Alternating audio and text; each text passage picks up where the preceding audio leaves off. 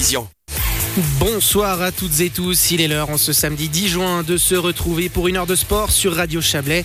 La tablée des sports, comme chaque semaine, c'est jusqu'à 19h. Voici ce qui vous attend d'ici là. Dans un premier temps, nous prendrons la direction de la France et d'un circuit automobile tout à fait mythique.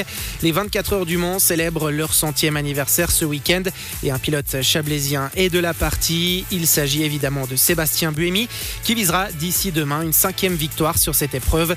Nous avons rencontré l'Aiglon avant ce rendez-vous majeur de sa saison.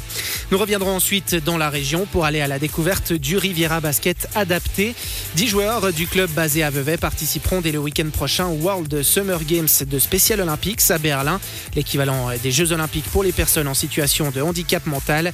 Nous reviendrons sur ce projet et sur cette aventure avec le président du RBA, Badaratop.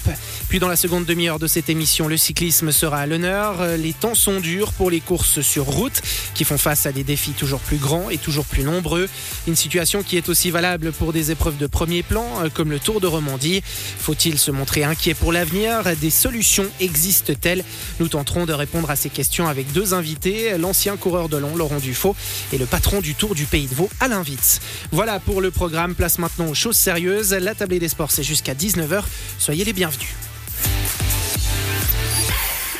Bonsoir Julien. Bonsoir Philippe. Un très beau programme que vous nous avez concocté pour cette table des sports. Et on attaque cette émission avec de l'automobilisme et les 24 heures du Mans. Le départ de la mythique manche du championnat du monde d'endurance a été donné à 16 heures sur le circuit français. Parti de la troisième position sur la grille, Sébastien Buemi sera l'un des prétendants à la victoire lors de cette édition qui marque le centième anniversaire de la course. Vainqueur à quatre reprises dans la Sarthe, un record pour un pilote suisse. L'Aiglon a envie de briller pour ce jubilé. Mais la concurrence s'annonce rude cette année. Si Toyota a tout renversé sur son passage ces dernières éditions, la donne est différente ce week-end. Ferrari, Porsche ou encore Peugeot ont fait leur retour. Nous avons pu prendre des nouvelles de Sébastien Buemi quelques jours avant le départ de ces 24 heures du Mans. Bah écoutez, tout se passe euh, plutôt bien. La préparation s'est assez bien passée. Notre voiture, c'est une évolution de la voiture de l'année passée. Donc euh, voilà, on arrive euh, avec pas mal d'expérience. On est d'un côté confiant, mais on sait à quel point c'est une course difficile. Après cette année, il y a beaucoup plus de compétition avec l'arrivée de, grands constructeurs. Donc à nous, voilà, d'essayer de bien se concentrer sur ce qu'on a à faire, pas faire d'erreurs, avoir une bonne fiabilité. Et puis après, on verra à la fin de la course. Hein. ça reste quand même très long, 24 hein, heures et un peu plus de concurrence cette année, euh, ça vous pousse à être encore meilleur ou ça vous enlève un peu de pression car vous êtes moins dans la peau de l'ultra favori que lors des éditions précédentes?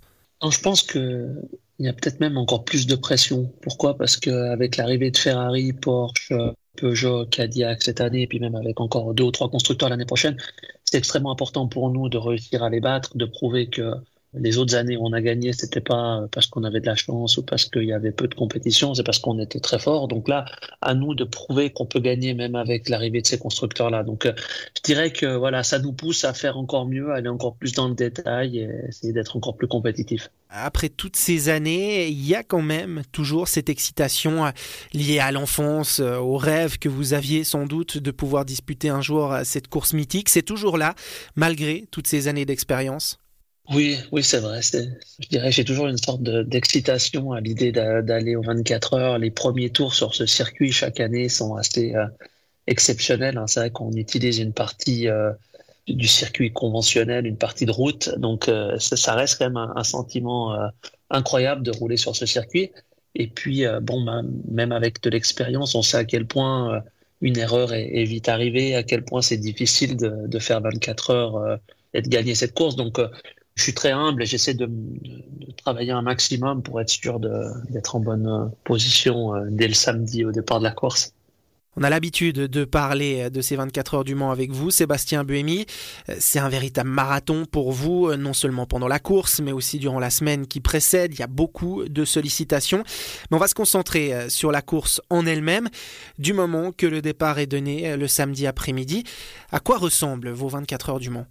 Alors c'est vrai que bon cette année en plus c'est le centenaire des 24 heures du Mans donc euh, ça va être à guichet fermé, il y aura énormément de monde donc euh, clairement aussi beaucoup d'attentes pour nous en dehors de la course. Avec euh, l'important est d'être pas trop fatigué au moment du départ parce que c'est vrai que ça fait une semaine qu'on est sur place à faire des essais, à parler à la presse, à faire des événements marketing. Donc c'est vrai que c'est pas facile de gérer son, son énergie mais je dirais que pour moi en ce qui me concerne J'ai pris le départ durant les 8 ou 9 dernières éditions, donc je, vais reprendre le départ cette année. Donc c'est vrai que c'est un petit peu plus lourd au moment du départ parce que vous avez toute une sorte de procédure. Il faut que je sois dans la voiture déjà aux alentours de 11 heures le matin pour l'amener sur la grille, pour faire plein de choses. Et le départ est, à 4 heures. Donc c'est vrai que ça me fait arriver le samedi matin très très tôt sur place.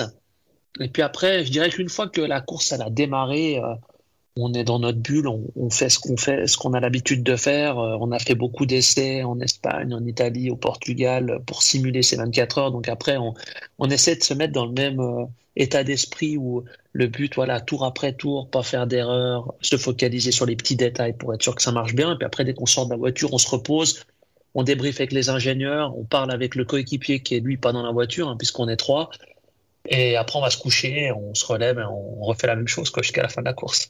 Vous faites votre premier relais. Une fois que vous passez la main à votre coéquipier, que vous avez euh, débriefé avec les ingénieurs, euh, vous avez droit à une plage de repos en général.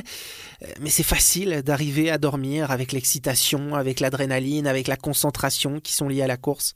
Écoutez, je trouve que ça dépend. Tout dépend de où est la voiture, dans quelle position on est, est-ce que c'est très serré, est-ce qu'on a eu un problème ou pas? Donc, voilà, par le passé, c'est sûr que si ça se passe mal, on, est, on a moins de pression et puis bon, ben, on dort mieux.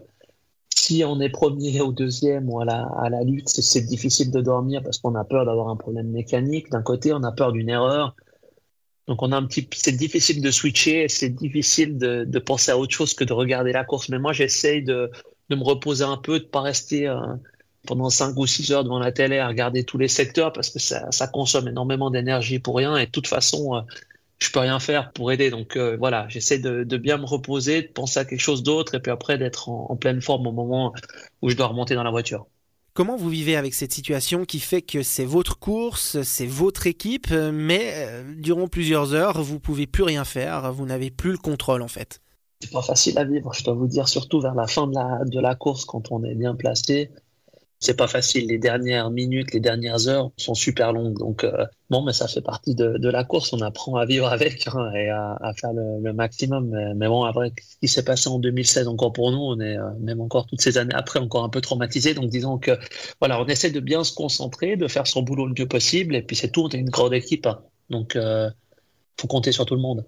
On rappelle qu'en 2016, vous aviez dû abandonner à, trois minutes de la fin de l'épreuve alors que vous meniez cette fin des 24 heures du Mans, justement, euh, quand la fatigue commence à se faire sentir.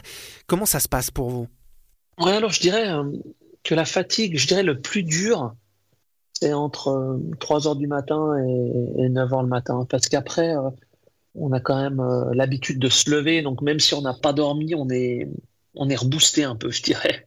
Mais vraiment, la fin de la nuit est, pas facile parce que là, on est, on est un peu fatigué. Mais après, bon, avec l'adrénaline le fait de rouler, je dirais que ça va. Mais le, moment le plus dur, c'est là. Et puis après, la fin de course, dès que la course est finie, alors là, euh, d'un coup, on, se relâche et, on, est, on est assez fatigué, quoi. Et le dénouement de ce centenaire des 24 heures du Mans sera donc connu demain sur les coups de 16 heures. Pour le moment, Sébastien Bémier et sa Toyota numéro 8 occupent le troisième rang provisoire. Un peu de musique et puis on se retrouve d'ici quelques instants, Philippe, pour parler de basket.